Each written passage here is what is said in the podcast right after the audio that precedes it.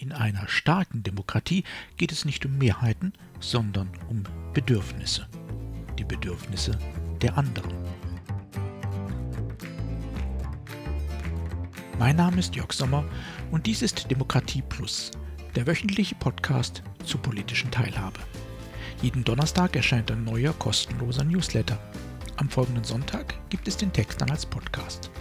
Alle Ausgaben finden Sie ganz einfach Geben Sie demokratie.plus in Ihren Browser ein und schon sind Sie da, wo Sie sein wollen. Nun aber zu unserem heutigen Thema.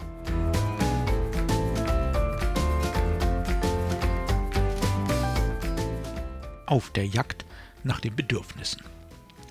Der Roman Sophies Entscheidung von William Styron ist eine komplexe und dichte Erzählung über ein Dreiecksverhältnis über die Traumata von Holocaust-Überlebenden und viele Dinge mehr. Er wurde 1982 von Hollywood verfilmt, erstaunlich actionarm und werkgetreu. Meryl Streep bekam sogar einen Oscar für die von ihr gespielte Hauptrolle der Sophie. Auch weil sie die Schlüsselszene des Films so eindringlich spielte, dass sie viele Kinobesucher noch Wochen später nicht vergessen konnten.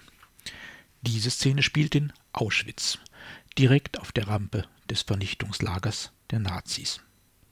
Sophie stieg mit ihrem siebenjährigen Sohn Jan und ihrer vierjährigen Tochter Eva aus dem Zug und wurde von einem angetrunkenen SS-Arzt inspiziert.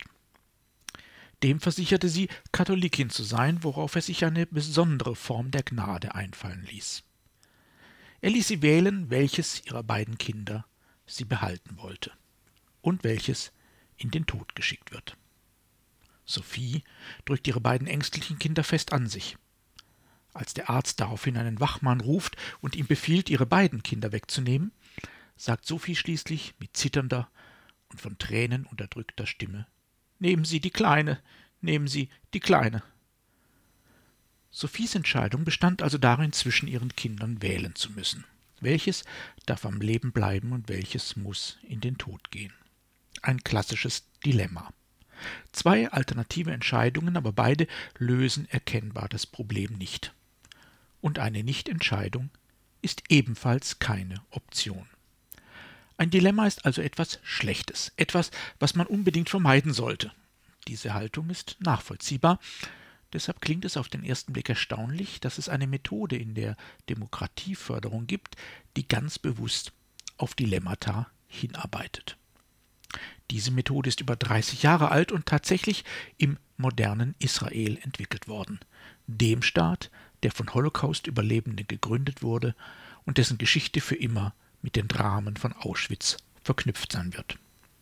1988 entwickelte Uki Maruschek Klarmann ein Konzept mit dem schlichten Namen Besafta. Zu Deutsch heißt dieses Wort Miteinander. Israel ist nicht nur vom historischen Erbe des Holocaust geprägt, sondern auch von dem Konflikt zwischen Juden und Palästinensern, der den Staat seit dessen Gründung begleitet. Die Bezafta-Methode ist komplex. Bezafta-Trainerinnen durchlaufen eine anspruchsvolle Ausbildung. Das gesamte Konzept in wenigen Sätzen zu schildern ist nicht ganz einfach, aber wie so oft in diesem Podcast, wir trauen uns trotzdem. Denn Bezafta ist inzwischen ein Trend und gerade auch in Deutschland in zahlreichen Demokratieförderprojekten beinahe schon ein gewisser Standard geworden und das ist gut so. Regelmäßige Hörerinnen meines Podcasts wissen, dass ich von der Idee, Demokratie in Schulen und anderswo zu lehren, nicht wirklich überzeugt bin. Denn Demokratie ist eine Kulturpraxis. Die lehrt, prüft und benotet man nicht. Die praktiziert man und lernt sie zu schätzen, weil man sie erlebt. Tatsächlich ist dies genau der Fokus der Bezafta-Methode.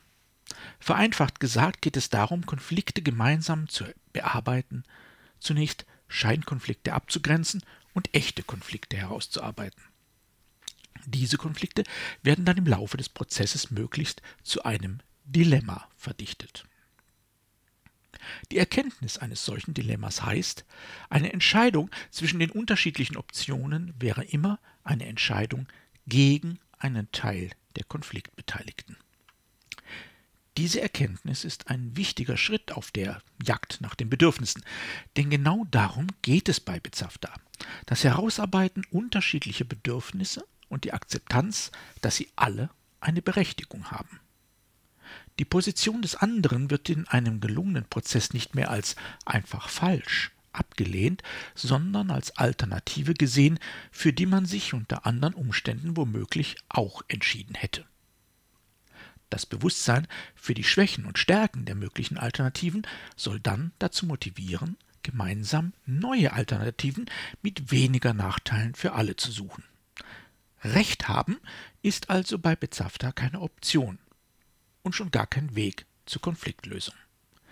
Es geht auch nicht darum, die Meinung der einzelnen Beteiligten grundsätzlich zu ändern, sie zur Einsicht oder auch nur zum Einlenken zu bewegen. Es ist völlig in Ordnung, wenn am Ende eines solchen Prozesses niemand seine Meinung geändert hat. Es geht um etwas anderes. Wenn man die Position des anderen nicht mehr als gegnerische und zu bekämpfende Position bewertet, sondern nur noch als die Position, für die man sich selbst in diesem konkreten Fall nicht entschieden hat, dann fällt es einem nächsten Schritt möglicherweise leichter, diese Position von der Person zu trennen und anschließend nach einer Lösung des Konflikts zu suchen, die die Freiheit von beiden Parteien so wenig wie möglich einschränkt.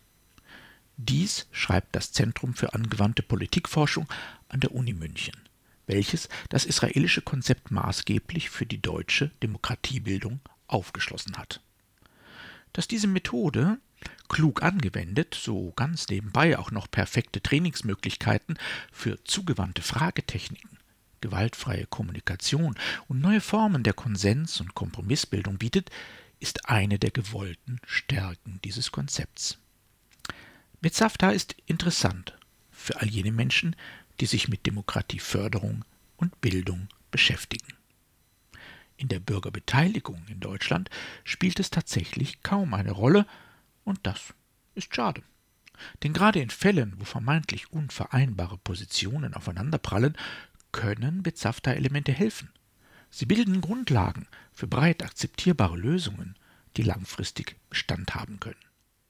Denn diese Methode hilft letztlich vor allem dabei, eines herauszubilden echte Toleranz gegenüber anderen Meinungen und Bedürfnissen. Das ist nicht nur gut, es ist wichtig, für Demokratien tatsächlich überlebenswichtig.